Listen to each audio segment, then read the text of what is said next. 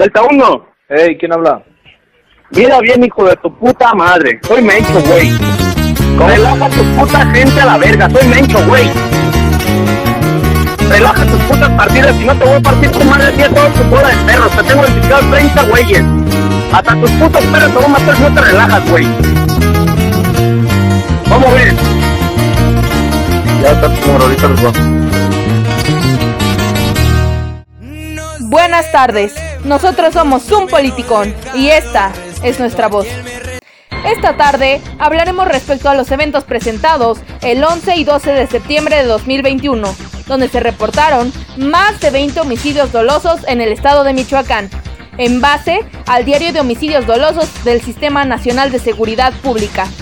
Además de que en la presente semana, Michoacán se ha transformado en un campo de guerra, específicamente en el municipio de Tepalcatepec, que actualmente se encuentra en alerta máxima por los enfrentamientos armados, los cuales constantemente reportan heridos, tanto civiles como elementos de la Guardia Nacional.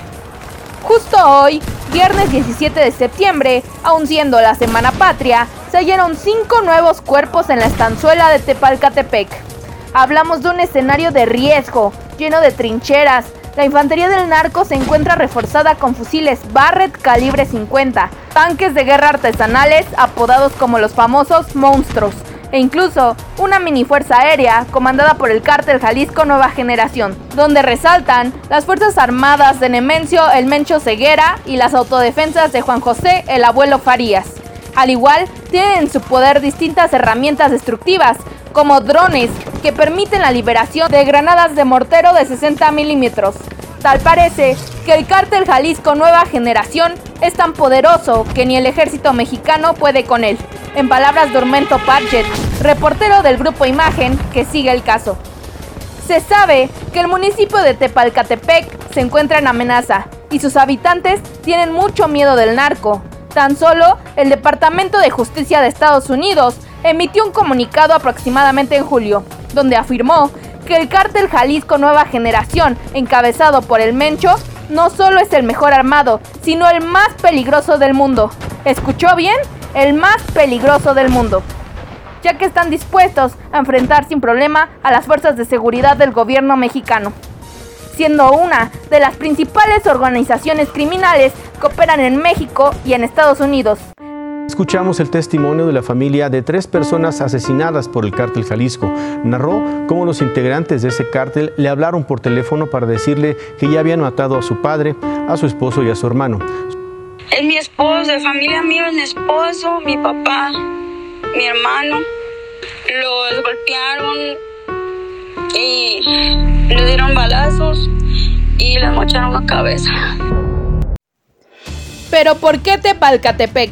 Este municipio de la Tierra Caliente Michoacana, en la estanzuela, es conocida en términos locales como Frontera 2, donde se está presentando el repliegue del cártel Jalisco Nueva Generación. Un precedente fue su avance sobre el municipio de Loma Blanca a principios de septiembre. En cuanto al gobernador de Michoacán, Silvano Aureoles, se reportó con un tuit sobre el grito de independencia. Sin embargo, los que en verdad están dando el grito son los ciudadanos de Tepalcatepec, de miedo, ya que no es posible que desde hace dos años los habitantes suplicaron ayuda al gobernador en voz del presidente municipal Felipe Martínez que necesitamos el apoyo de ellos, que no queremos seguir estando solos, no queremos que por omisión sean ellos también responsables. Tenemos, tenemos cierta información de que los próximos ataques pueden ser por aire porque nos llegó el rumor de que tienen dos o tres aviones dispuestos a atacar a Tepalcatepec.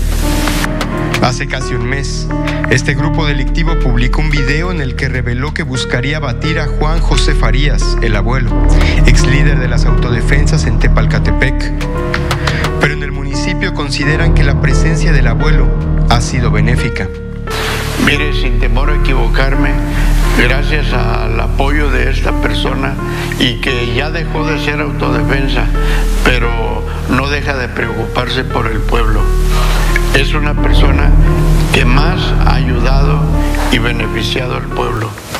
Actualmente, balaceras incesantes operan en este municipio. Hay elementos de la Guardia Nacional que se encuentran heridos, civiles muertos y desaparecidos. Hasta el momento, Andrés Manuel López Obrador ha estado callado y ha celebrado el desfile, regodeándose de los resultados de su gobierno. Dios apiade de Tepalcatepec.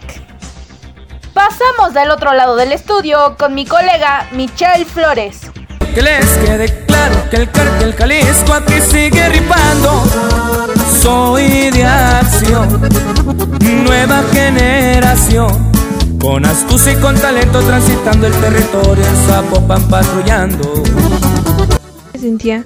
Y bueno, brindar seguridad es una obligación del Estado y no una opción en México. La guerra contra el narcotráfico es el mayor factor que violenta los derechos humanos de los mexicanos y de eso no hay duda. El problema, ¿saben cuál es? Es que nadie le llama así, al menos no la mayoría de los medios de comunicación nacionales. Es claro que la estrategia de los mandatarios del país ha sido ocultar las leyes en México que siguen a grupos de autodefensa, por ejemplo, en el estado de Michoacán, cosa que hace unos años el narcotráfico se apoderó de la zona, por ejemplo, violentando a los carniceros, ganaderos y tortilleros que tenían que pagar una cuota o un tributo. Sin embargo, ese no era el problema. El problema es que se metían con sus familias o violaban a las mujeres de su familia. Realmente esta situación es este preocupante y también en otros estados de la República, como es Guerrero y Morelos, los secuestros y robos con violencia han anotado desde hace años atrás con la seguridad de las personas. Realmente esto ha disminuido y la sociedad mexicana percibe que hay más inseguridad de acuerdo a unas encuestas de INEGI 2020, donde claramente la población señala que su percepción de seguridad está siendo amenazada porque existe una guerra contra los narcotraficantes y hay más violencia. Aunque existen otros factores que perciben como amenaza de la seguridad, por ejemplo la pobreza en México, el desempleo, consideran denotantes para que el narcotráfico sea una amenaza de seguridad individual. Realmente hay más estados que reportan un índice alto de muertes que fueron parte de la frontera o de la costa. De esta forma la violencia señala que en ciertas zonas del país, por lo cual en México no es un estado fallido, sino que en ciertos lugares la presencia del Estado no se identifica claramente porque la violencia no ha disminuido. Y bueno, si en México no se crean las condiciones necesarias para garantizar la seguridad de las personas, lo más probable es que la percepción individual, el desarrollo, su relación con instituciones del Estado se deteriora cada vez más la paz en Michoacán es más y menos probable que llegue.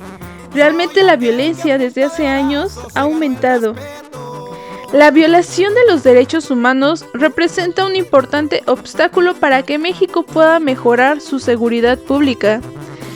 Esto es de gran importancia, pues el contener la violencia vinculada con el narcotráfico mediante el abuso de la población civil, los soldados mexicanos han contribuido al crimen desorden y violencia que permite la proliferación de los cárteles.